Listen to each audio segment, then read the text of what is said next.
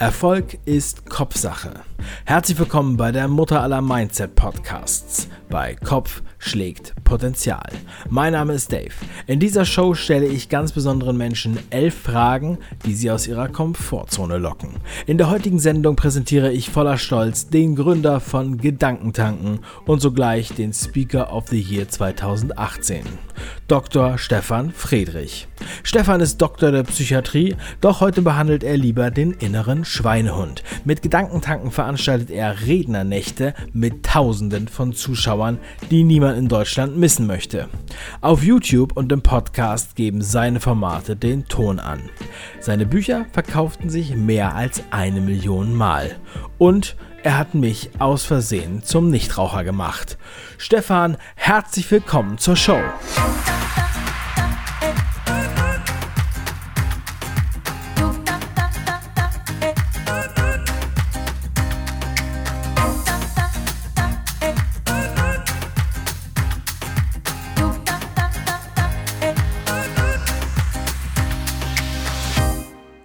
Stell dir bitte Folgendes vor.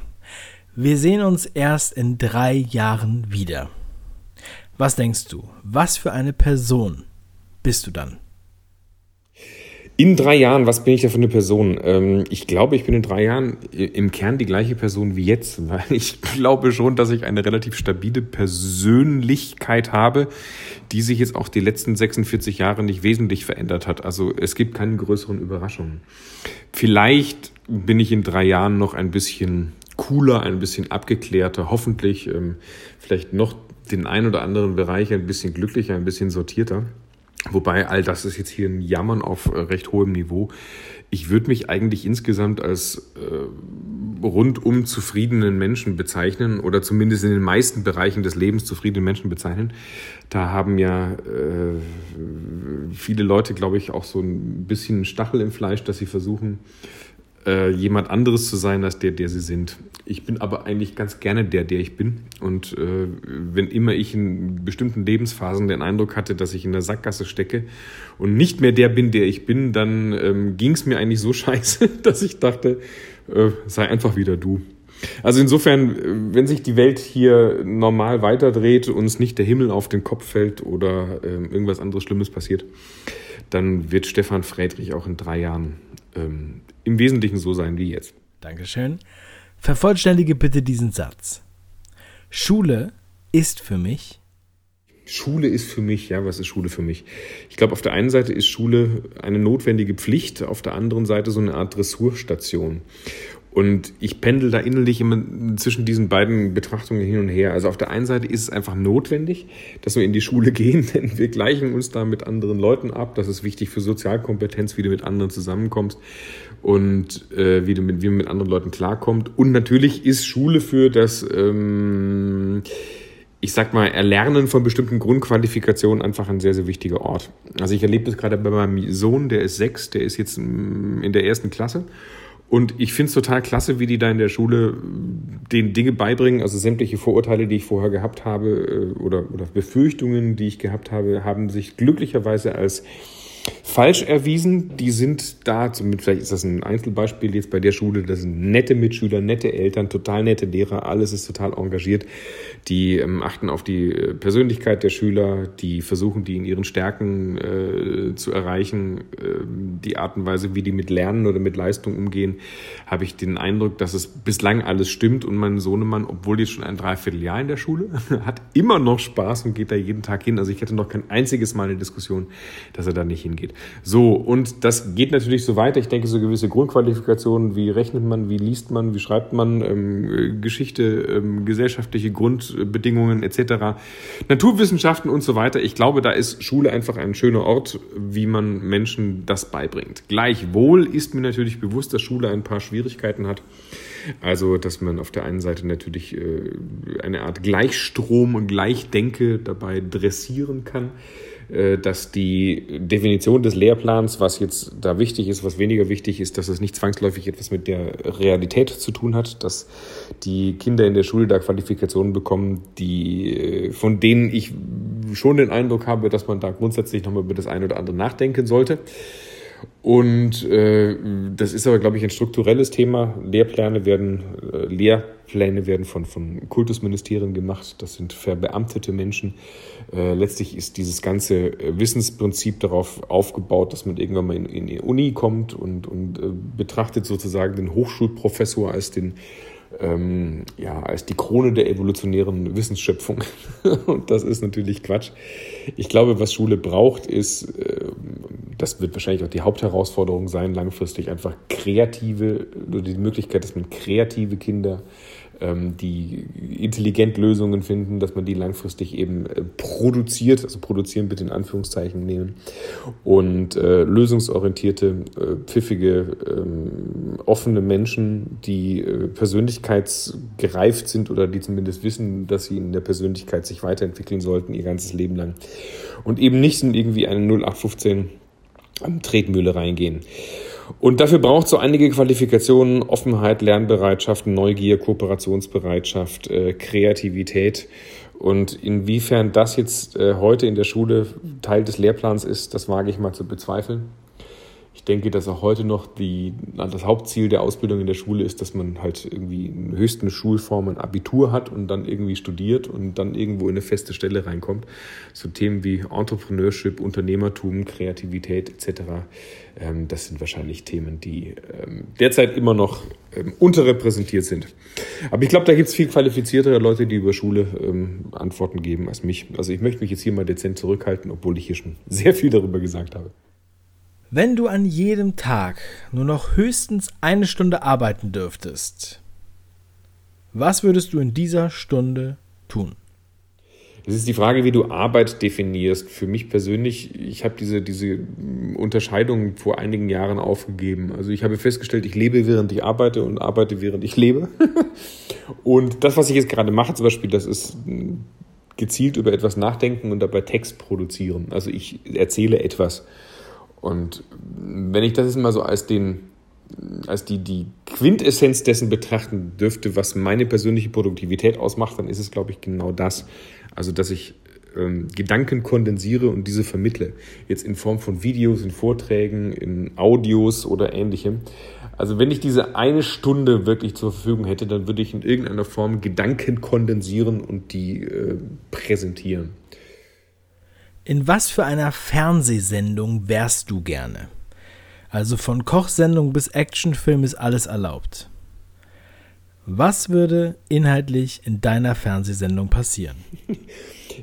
Mein, mein wirkliches Problem mit der Fernsehsendung ist, dass ich den, den Bezug zum Fernsehen komplett verloren habe. Ich habe früher selber Fernsehen gemacht, anderthalb Jahre hauptberuflich. Ich war äh, Coach in so, so Live-Coaching-Sendungen war bei den ein oder anderen Shows so als äh, Gast oder als Talkgast auch in Talksendungen mit dabei. Und ich habe das alles komplett verloren. Also dieser Bezug zum Fernsehen ist einfach derzeit nicht da. Aber ich glaube, wenn, dann wäre es irgendetwas mit Coaching, mit Weiterbildung, mit Inspiration. Vielleicht wäre ich ein Teil einer, einer Speaking-Sendung, wo man äh, Vorträge macht oder wo man Wissen vermittelt. Vielleicht auch Moderator einer, einer Infosendung, wo man ähm, irgendwas Schlaues lernen kann. Aber äh, sicher ginge es nicht nur um Unterhaltung. Wenn Unterhaltung, dann wäre ich vielleicht Schauspieler in irgendeinem Thriller. und dann gäbe es da Mord und Totschlag und irgendwas Spannendes. Aber ähm, ja, die Wahrscheinlichkeit, dass das passiert ist, ist eher unwahrscheinlich. Übrigens wollte ich tatsächlich auch früher mal Schauspieler werden. Das war einer meiner Berufswünsche. Ich habe äh, Theater gespielt in der Schulzeit und habe dann auch da, als ich nach Köln gezogen bin, vor irgendwie Anfang der 2000er Jahre, vor einigen Jahren, ähm, tatsächlich auch so äh, kleinere Komparsenjobs und so kleine Sprechrollen in diversen TV-Produktionen gehabt. Aber das ist alles ewig her und äh, ja, also äh, das findet in meinem Leben jetzt nicht mehr statt.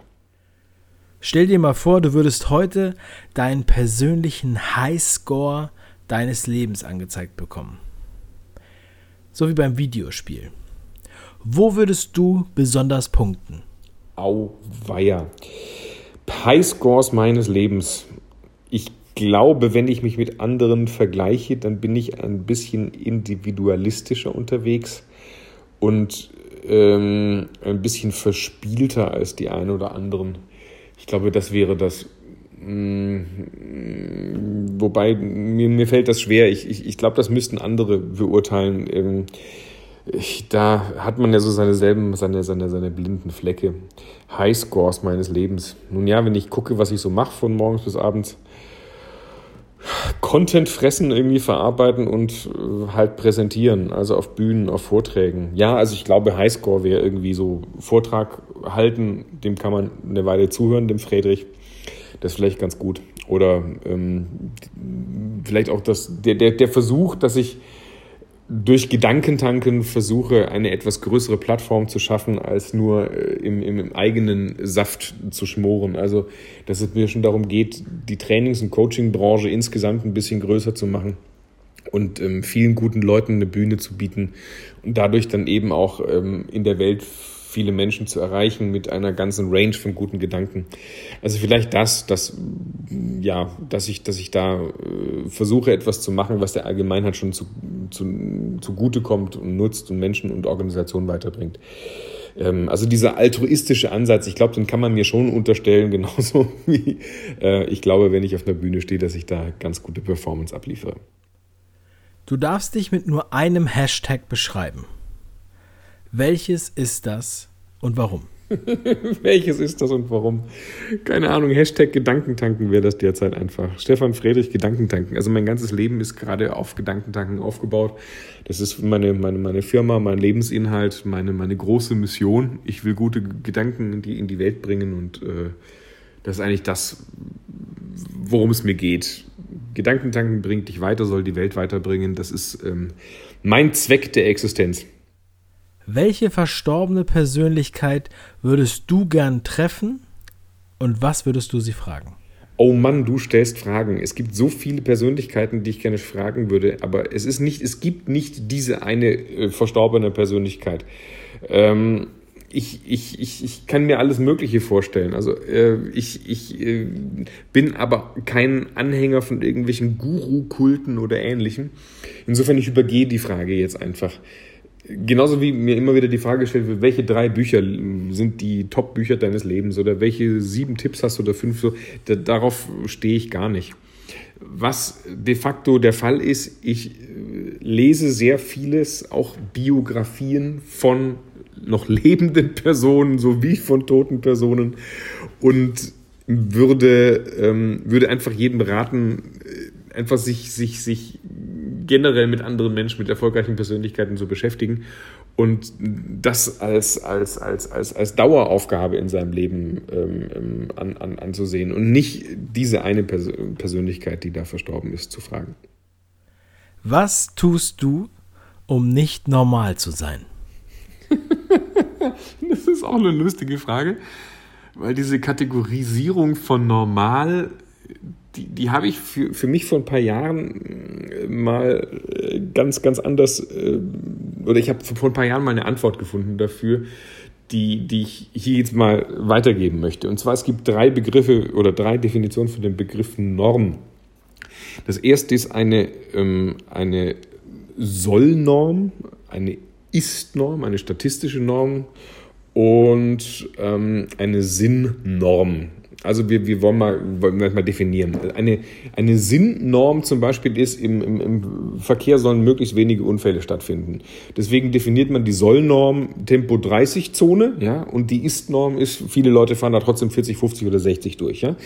Und insofern mit dem Begriff normal habe ich ein Problem. Erstens, äh, was ist damit gemeint? Also eine Sinnnorm. Ich möchte ein, ein, ein Leben führen, welches mir entspricht und irgendwas Sinnvolles da draußen in die Welt bringt. So eine Sinnnorm. Dieser Sinnnorm kann ich mich nur annähern, indem ich tatsächlich diese Dinge tue. Also ist meine Sollnorm, dass ich ähm, ein Lebenssetting finde, äh, was mir als Persönlichkeit ermöglicht, genau diese Dinge zu tun. Also Gedankentanken zu machen, Bücher zu schreiben, äh, Vorträge halten etc. Und das Ganze muss halt so in der Gesamtarchitektur so aufgebaut sein, dass mir die Energien nicht ausgehen und dass die Performance langfristig stimmt. So, und die statistische Norm sollte sich halt, oder die, die, die tatsächliche Norm sollte sich halt dieser, dieser, dieser Sollnorm irgendwie einigermaßen anpassen oder die sollten zusammenpassen.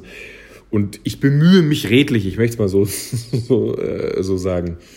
Jetzt ist mir aber klar, dass das jetzt nicht der statistischen Norm vieler anderer Menschen entspricht. Also ich äh, mache im Wesentlichen, was ich will im Leben. Äh, ich habe keinen äh, festen Arbeitgeber, keine festen Arbeitszeiten. Ich kümmere mich nicht um Feiertage, Wochenenden, äh, ähnliches. Ich, ich führe ein im Wesentlichen freies Leben und versuche halt meine Persönlichkeit so normal wie möglich zu leben. Und das widerspricht halt den Normen vieler anderer Menschen. Insofern ich tue nichts, um nicht normal zu sein. Ich empfinde mich als normal, aber eben gemessen an meinen persönlichen Sinnnormen, Sollnormen und so, wie ich tatsächlich bin. Meine Oma sagte immer, über Geld spricht man nicht, Geld hat man. Wie sprichst du über Geld und wie oft tauschst du dich darüber aus? Och ja, Geld ist ein wichtiger Bestandteil meines Lebens. wenn ich nicht über Geld sprechen würde, also gerade so im unternehmerischen Umfeld, dann hätte ich mal Schwierigkeiten. Also Stichwort äh, Liquiditätsplanung, Rentabilitätsberechnungen, äh, rote Zahlen, schwarze Zahlen, äh, Werbebudgets, ähm, ähm, Mitarbeiterbudgets und so weiter. Nein, Geld ist einfach ein ganz normaler Faktor. Ich äh, habe natürlich ähm, diverse Konten, diverse Pläne, diverse Investitionen und äh, rede darüber mit meinem Umfeld, das ist doch völlig klar. Ich glaube, dass das Thema Geld natürlich eines ist, worüber sich die meisten zu wenig austauschen. Gleichwohl ist Geld für mich jetzt nicht Lebenszweck, Lebensinhalt. Ich, ich glaube, dass Geld etwas ist, was, wenn du wirtschaftlich sinnvoll arbeitest, was dann folgt. Aber es ist nicht der Sinn, es ist nicht das Ziel. Also ich, ich, ich arbeite nicht, um Geld zu verdienen, sondern ich äh, verdiene Geld mit dem, was ich tue, wobei das, was ich tue, ich nicht als Arbeit empfinde. Und dass wir natürlich die Grundsätze beherzigen sollten, alle mehr verdienen, als du ausgibst, was beiseite legen, klug investieren, äh, dir was Schönes gönnen im Leben, zum Geldkreislauf beitragen etc. Ich, ich denke, das sollte irgendwie klar sein. Was sind deine drei wichtigsten Fähigkeiten, die du der nächsten Generation mitgeben möchtest? Ha, siehst du, das ist genau so eine Frage, mit der ich in der Regel äh, nichts anfangen kann. Weil was sind die wichtigsten drei Fähigkeiten, die du der nächsten Generation mitgeben möchtest? Ähm, ja, hm, was sind denn überhaupt Fähigkeiten, die ich die ich habe oder mitgeben möchte. Ich glaube, eine Fähigkeit, auf die ich tatsächlich stolz bin, weil ich mir die mühsam erarbeiten musste, ist, dass ich versuche, fächerübergreifend zu denken. Also ich bin kein Fachidiot, ich bin eher vom Typus her ein Generalist. Das heißt, äh, typische Ausbildungen bringen einem ja irgendwie ein Fach bei und ich habe halt schon in so ein paar Branchen und ein paar äh, Tätigkeiten reingeschnuppert, so dass ich glaube, dass ich einen, einen, einen generalistischen Inhaltsansatz habe. Also ich äh, finde Marketing genauso interessant wie Psychologie und, äh, äh, und Unternehmertum und, und, und, und Gesundheit und Pipapo. Also ich glaube, dass so viele Bereiche, dass wir, wenn wir uns in verschiedene Bereiche reinarbeiten, dass wir im Leben ziemlich erfolgreich und glücklich sein können. Deswegen denke ich, also vielleicht die erste Geschichte wäre, äh, denke und lebe wie ein Generalist. Das zweite, ich, ich glaube, dass ich durchaus sehr produktiv bin. Also äh, die letzten Jahre habe ich dann meistens irgendwie auch Ergebnisse produziert, wenn ich was angepackt habe. Und Produktivität hat immer was mit Fokus und Ja sagen und Nein sagen zu tun. Und äh, das bedeutet, dass man so eine gewisse Grundplanung braucht, so eine gewisse Grundrichtung im Leben oder projektweise gewisse Grundrichtungen, an, an einen langen Atem auch die Dinge einfach immer wieder zu machen. Und wenn man dann so klar ist, was wichtig ist, was weniger wichtig ist, dann ist man in eine bestimmte Richtung unterwegs und produziert Ergebnisse. Also Grundproduktivität, ich glaube, das kann ich, würde ich auch gerne anderen vermitteln. Es geht so einiges mehr, als die Menschen meistens glauben. Und äh, drittens, ja, Fähigkeit. Ich, ich, glaube, dass ich die Fähigkeit entwickelt habe, äh, relativ stark bei mir zu sein. Also was mich interessiert, äh, was, was, was ich wichtig finde und mir da auch zu glauben. Das ist nichts, was ich von heute auf morgen hatte. Das ist etwas, was ich lernen musste, äh, dass so der, der eigene Bauch, die eigenen Interessen, das, was man kann, was man nicht kann, was man spannend findet und nicht spannend, dass das schon so ganz gut ist, so wie es ist, weil die Ergebnisse insgesamt stimmen. Und ähm, klar, manchmal lasse ich mich ablenken und denke, soll ich mich hiermit beschäftigen oder mit damit. Aber ich bin dann relativ schnell wieder bei dem, was mich wirklich interessiert. Und dadurch habe ich den Eindruck, eigentlich ganz gut auf dem richtigen Weg zu sein. Wieso bleibst du nicht einfach immer, wie du bist? ja, das ist eine Frage, die hat sehr, sehr verschiedene ähm, Böden. Im Kern glaube ich, wie ich schon gesagt habe, dass die Persönlichkeit immer relativ stabil bleibt oder die Person, die wir, die wir sind. Also bei mir wirst du immer eine gewisse, ähm, eine gewisse Grundstabilität haben. Gleichwohl ist es ja wichtig, dass man im Leben ständig dazulernt. Also streng genommen sind wir heute jemand anderes als gestern und gestern waren wir jemand anderes als vorgestern und deswegen werden wir auch in ein paar Jahren jemand anderes sein als, als heute. Ähm, aber aber die, die Grundvoraussetzung dafür ist, dass man bereit ist, immer dazu zu lernen. Also, dass man sich selber immer wieder kritisch reflektiert und äh, sich aus der Komfortzone begibt, Neues dazulernt und trotzdem bleibt man als Person immer wieder der gleiche. Ja, also wenn wir aus unserem Kopf herausgucken und wir sind 80 Jahre alt, ist da der gleiche, die gleiche Seele dahinter wie der, der da mit 40 rausgeguckt hat oder der mit, mit, mit 10 aus dem Kopf rausgeguckt hat. Das verändert sich nicht, aber die, die Summe der Qualifikationen, der Erfahrungen, der Aha-Momente im Leben, äh, das, da gibt's schon jede Menge, äh, was sich da weiterentwickelt. Und das muss auch so sein, denn wenn Menschen äh, nur gleich bleiben, wenn sie über Jahrzehnte hinweg die gleiche Person, also wirklich streng genommen genau die gleiche bleiben, dann sind sie ja irgendwie tot, dann entwickeln sie nicht weiter, sich nicht weiter. Also ja, man bleibt als, man bleibt irgendwie immer der, der man ist. Gleichwohl ähm, ist es ein ständiges Nachjustieren und ein, ein, ein, ein ständiges sich weiterentwickeln. Und wer das nicht kann, ja, dem ist leider nicht zu helfen, weil das Leben braucht äh, ständig neue Qualifikationen, neue Aha-Erlebnisse. Und ähm, so immer diese, diese permanente Selbstoptimierung, ich glaube, das ist, das ist wichtig. Ja, gleichwohl, ähm, die, der Kern der Persönlichkeit äh, verändert sich nicht wirklich, weil sonst wäre es keine Persönlichkeit. Das waren elf Fragen an den Gedankentankenhäuptling Stefan Friedrich bei Kopf schlägt Potenzial. Stefan, vielen Dank für deine Offenheit und deine Antworten.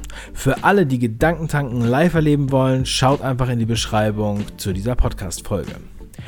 Wenn dir diese Sendung gefallen hat, dann bewerte sie bitte in der Podcast-App mit 5 Sternen und bestell dir heute noch das kostenlose Buch Kopf schlägt Potenzial auf www.kopfschlägtpotenzial.de. Mach was draus, dein Dave.